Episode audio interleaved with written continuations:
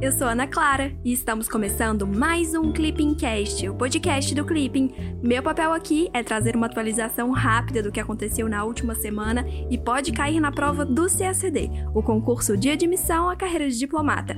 Agora me conta, você é CACDista? Estuda para o CACD ou pretende começar a estudar? Corre lá para o Clipping, acesse clippingcacd.com.br para ter acesso à plataforma mais completa de estudos para quem quer ser diplomata e começar a estudar para o concurso com autonomia e gastando muito pouco. Romeu, conta pra gente o que aconteceu nessa semana. Ei Ana, olá pessoal, tudo bem? Meu nome é Romeu e eu tô aqui para ajudar a Ana neste Clippingcast. Vamos lá então. Nessa edição, a gente vai abordar a última declaração do ProSul sobre a pandemia e, ainda na América Latina, também vamos falar do indulto concedido pelo governo da Venezuela a políticos de oposição. Depois de um tempinho ali sem mudanças no status quo, o que está aparecendo né, é que as peças do tabuleiro político venezuelano voltaram a se mexer. Mais ao sul, a gente também vai falar do final feliz das negociações sobre a dívida externa privada da Argentina e um pouquinho mais ao norte agora, da decisão nem tão feliz assim dos Estados Unidos de reduzir a cota para as exportações brasileiras de aço semi-acabado. E assim, indo um pouco além do hemisfério americano, também tem um bocado de atualidades, como novas disputas entre a Índia e a China no Himalaia e a renúncia do primeiro-ministro japonês, o Shinzo Abe. Vamos junto que a gente consegue cobrir tudo isso. Legal, agora vamos para o resumão dos dias 31 de agosto a 4 de setembro de 2020. América Latina e Caribe. Na quinta-feira, dia 27, os estados partes do ProSul, com a ausência da Argentina, emitiram uma declaração que ressalta o trabalho conjunto para mitigar os efeitos da pandemia da Covid-19 na região, além da cooperação para compartilhar informações a respeito do desenvolvimento de vacinas. Nessa declaração, destacaram-se as medidas de cooperação fronteiriça, as ações no âmbito multilateral, sobretudo junto à OMS, e as medidas de instituições financeiras, como o Banco Interamericano de Desenvolvimento. Além disso, foi decidido que o Chile vai permanecer na presidência pro tempore do ProSul até dezembro de 2020, quando será realizada a cúpula presidencial do foro e a presidência será transmitida à Colômbia. Peraí, Romeu, o ProSul é aquela iniciativa de integração regional que veio para substituir a Unasul, não é? Pois então, Ana, eu acho que o discurso extraoficial acaba sendo esse mesmo, que o ProSul veio a substituir a Unasul, né? Sobretudo, sobretudo porque o ProSul foi criado logo depois que uma série de países acabou deixando a Unasul. Só que assim, oficialmente não é uma, uma substituição uma sucessão é, oficial, não, tal como, por exemplo, a ONU sucedeu a Liga das Nações, né? Mas enfim, vamos tentar aproveitar esse momento para relembrar um pouco né, o que é o ProSul. E é bom te lembrar que em março de 2019, os chefes de Estado de Brasil, Argentina, Chile, Colômbia, Equador, Guiana, Paraguai e Peru emitiram uma declaração conjunta indicando a, a, vontade de todos esses países de constituir o ProSul, que é o Foro para o Progresso da América do Sul. Posteriormente, naquele ano, em setembro de 2019, às margens da Assembleia Geral das Nações Unidas, os chanceleres da Argentina, do Brasil, do Chile, da Colômbia, do Equador, do Peru, do Paraguai e bem como os representantes da Guiana emitiram a primeira declaração ministerial do foro, por meio da qual os ministros adotaram as diretrizes para o funcionamento do ProSul. Na segunda-feira, dia 31, o presidente da Venezuela, Nicolás Maduro, decretou um indulto para dezenas de políticos da oposição que estavam presos ou exilados e que poderão exercer plenamente seus direitos políticos. A medida pode ser interpretada como uma flexibilização política devido à proximidade do fim do prazo de inscrição de candidaturas para as eleições legislativas, que vão acontecer em dezembro deste ano. Segundo o governo Maduro, o indulto visa impulsionar a reconciliação nacional. A maior parcela da oposição venezuelana, liderada por Juan Guaidó, não considera que as eleições parlamentares serão livres e justas. Por isso, essa maior parcela da oposição não vai participar do pleito eleitoral. Apesar disso, uma ala da oposição, liderada por Henrique Capriles, decidiu participar. Maduro pretende retomar a maioria parlamentar na Assembleia Nacional, órgão responsável por aprovar acordos internacionais, que podem representar o acesso a crédito internacional a um país extremamente endividado. Ana, por um bom tempo, né, o, a situação política na Venezuela ficou meio paralisada, assim. Mas agora, com essa proximidade das eleições para a Assembleia Nacional, parece que as peças nesse xadrez político venezuelano estão começando a se mexer. Só que, justamente por causa disso, é bom a gente não se esquecer que em março desse ano, o governo dos Estados Unidos apresentou um plano para tentar solucionar essa crise política da Venezuela. E esse plano né, é, chamava, é chamado de uma, uma moldura institucional para a transição democrática na Venezuela.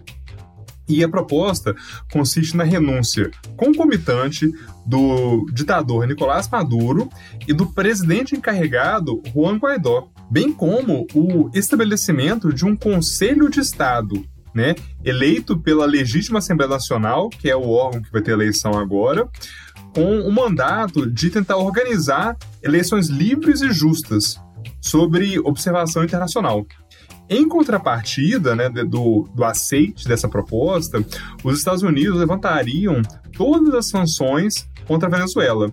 Logo de cara, o Brasil apoiou a proposta norte-americana e ressaltou né, considerá-la um instrumento capaz de tentar contribuir para o restabelecimento da democracia venezuelana. E o Itamaraty também considerou à época que somente a realização de eleições presidenciais livres, justas e transparentes pode colocar fim a essa crise venezuelana, que é tanto política quanto econômica e humanitária. Só que assim, essa é uma proposta né, que estava envolvendo assim, eleições presidenciais. Vale a gente lembrar agora que em dezembro vão acontecer eleições para o Legislativo, para a Assembleia Nacional. Na terça-feira, dia 1, o governo da Argentina anunciou ter concluído com sucesso as negociações de reestruturação de sua dívida externa com credores privados. O país platino logrou a renegociação de 99% dos bônus privados internacionais, o que reduz os juros anuais do montante da dívida e estende o prazo de pagamento, além de gerar uma economia estimada de 37 bilhões de dólares. O acordo é uma vitória para o governo argentino, pois tem o potencial de aliviar a pressão sobre as contas públicas do país. Como consequência imediata, a previsão para o déficit fiscal de 2021 vai cair de 10% para 4% do PIB. No entanto, a Argentina ainda precisa negociar com o FMI, que concedeu em 2018 o maior empréstimo da história argentina, no valor de 67 bilhões de dólares. Estados Unidos.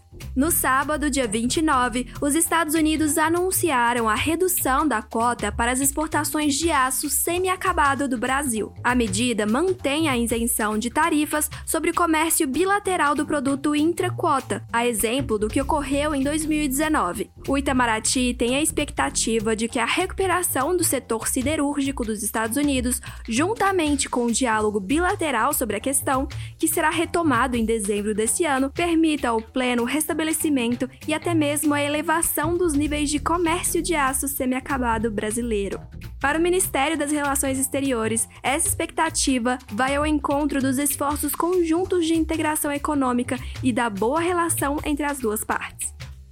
Na terça-feira, dia 1, os Estados Unidos anunciaram que não vão integrar a plataforma criada pela OMS para garantir o acesso global e igualitário às vacinas contra a Covid-19, que já conta com a participação de 172 países, inclusive do Brasil. Segundo o governo norte-americano, a decisão é coerente com o fato de o país ter rompido com a OMS após acusações de má conduta da organização em relação à China. A decisão dos Estados Unidos pode dificultar o objetivo da plataforma de universalizar o acesso à vacina, o que prejudicaria os países em desenvolvimento. Por sua vez, a União Europeia reforçou seu engajamento com a plataforma e anunciou uma contribuição de 400 milhões de euros para a iniciativa. Ana, rapidinho, deixa eu só fazer um adendo aqui, aproveitando que você comentou ah, o fato de os Estados Unidos terem rompido com o OMS, né? Eu acho que é muito relevante tentar lembrar como é que ocorreu esse processo. Que assim, em abril de 2020, o Donald Trump anunciou a suspensão temporária da contribuição financeira norte-americana para o orçamento da OMS. Naquele momento, já começaram as acusações de que a organização seria ineficiente na gestão da crise da pandemia, que também estava encobrindo dados reais né, do, da dimensão da pandemia de Covid-19 na China. Isso foi em abril, né? Mas em maio já o Trump já elevou um pouco mais a, as tensões quando, durante a cúpula mundial da saúde, como se fosse a Assembleia Geral da ONU, né? O, o presidente norte-americano ameaçou de interromper permanentemente as contribuições financeiras norte-americanas ao orçamento da OMS e de reavaliar a permanência dos Estados Unidos na organização. Então, em abril, né, a suspensão foi temporária. Aí, em maio, já foi uma ameaça de interromper permanentemente e já apareceu a ameaça de retirar os Estados Unidos da, da OMS. E aí, em junho, pra você ver como foi rápido esse processo, né? O Donald Trump realmente anunciou o fim das relações entre os Estados Unidos e a Organização Mundial da Saúde. De acordo com Trump, o governo norte-americano iria destinar os recursos a outros meios e mecanismos internacionais voltados à saúde. Isso não foi muito especificado depois, não.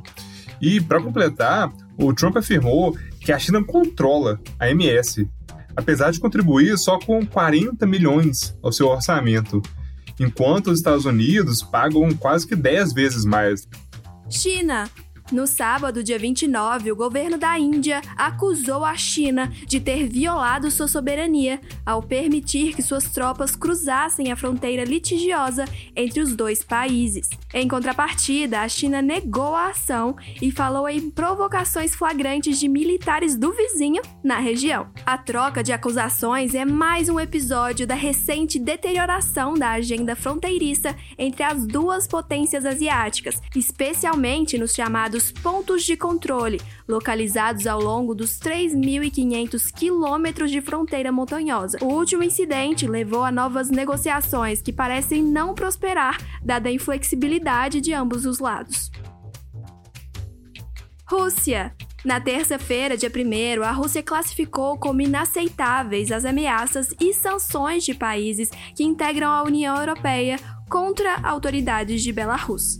O governo russo é um dos poucos aliados internacionais do presidente Alexander Lukashenko e apoia vagamente o projeto de reforma da Constituição proposta pelo governo bielorrusso. O ministro das Relações Exteriores da Rússia, Sergei Lavrov, declarou que acredita em uma solução do próprio povo de Belarus e rechaçou quaisquer medidas que signifiquem uma interferência nos assuntos internos do país vizinho. No mesmo dia, a Rússia interceptou aeronaves da OTAN e condenou um exercício militar norte-americano na Estônia. Esse incidente é apenas uma amostra de vários outros que têm ocorrido no norte da Europa, o que demonstra tensões crescentes, especialmente no contexto de instabilidade em Belarus. Ásia. Na sexta-feira, dia 28, o primeiro-ministro do Japão, Shinzo Abe, renunciou ao cargo um ano antes do final do mandato, alegando motivos de saúde. Abe foi o primeiro-ministro mais longevo da história japonesa, com sete anos e oito meses à frente do governo. O líder nipônico desculpou-se com a população de seu país, sobretudo por não ter logrado algumas promessas de seu governo tais como a solução de questões territoriais com a Rússia e com a China, a reforma constitucional que daria ao Japão maior autonomia para ampliar gastos militares e o fato de não estar à frente da realização dos Jogos Olímpicos, adiados devido à pandemia da Covid-19. Oriente Médio. No sábado, dia 29, o presidente dos Emirados Árabes Unidos encerrou formalmente o histórico boicote comercial do país a Israel. A medida é o primeiro passo dos Emirados Árabes Unidos para a implementação do acordo que formaliza as relações bilaterais entre os dois países, firmado no dia 13 de agosto e intermediado pelos Estados Unidos. O fim do boicote permitirá que empresas israelenses façam negócios nos Emirados e que produtos de Israel sejam bem-vindos em territórios dos Emirados Árabes Unidos. Além disso, pela primeira vez, realizou-se o primeiro voo direto entre Tel Aviv e Abu Dhabi, na segunda-feira, dia 31, que levou uma delegação israelense e norte-americana aos Emirados Árabes Unidos para discutir mais ações de aproximação entre Israel e os Emirados Árabes Unidos, que têm, na percepção de ameaça do Irã, a instabilidade regional, um ponto em comum. Na quarta-feira, dia 1, o governo da Arábia Saudita reafirmou seu compromisso com a causa palestina e com o povo palestino. A declaração ocorreu pelo fato de que, dois dias antes, o país árabe permitiu o sobrevoo da aeronave israelense que fez o voo histórico entre Tel Aviv e Abu Dhabi, que marcou a aproximação entre Israel e os Emirados Árabes. Nesse contexto, o governo iraniano, visto como ameaça tanto por Israel quanto pelos Emirados Árabes Unidos e Arábia Saudita, declarou que os Emirados haviam traído os muçulmanos ao se aproximar de Israel. Mesmo sem manter relações oficiais com Israel, a Arábia Saudita mantém uma posição mais moderada em relação ao país, em razão dos laços com os Estados Unidos. Ao mesmo tempo, entretanto, o país não quer se afastar da causa palestina e da histórica posição dos estados muçulmanos nessa questão. Economia. Na terça-feira, dia 1, o IBGE divulgou dados do PIB brasileiro para o segundo trimestre de 2020. No período, a economia nacional caiu 9,7% em relação aos três primeiros meses do ano, o que coloca a retração como a pior já registrada pela série histórica do IBGE, iniciada em 1996. Além disso, a retração de 1,5% no primeiro trimestre foi revisada para 2,5%. Com duas retrações trimestrais seguidas, o país entra em recessão técnica. A magnitude da queda do PIB tem relação com as medidas de isolamento, que na prática desligaram parte da economia, sobretudo no setor terciário, que corresponde a 70% do PIB nacional.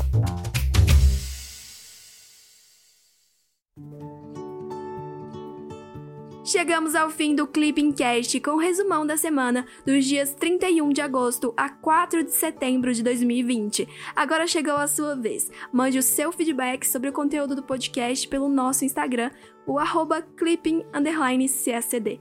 Além disso, vale compartilhar nas suas redes sociais a sua rotina de estudos no Clipping.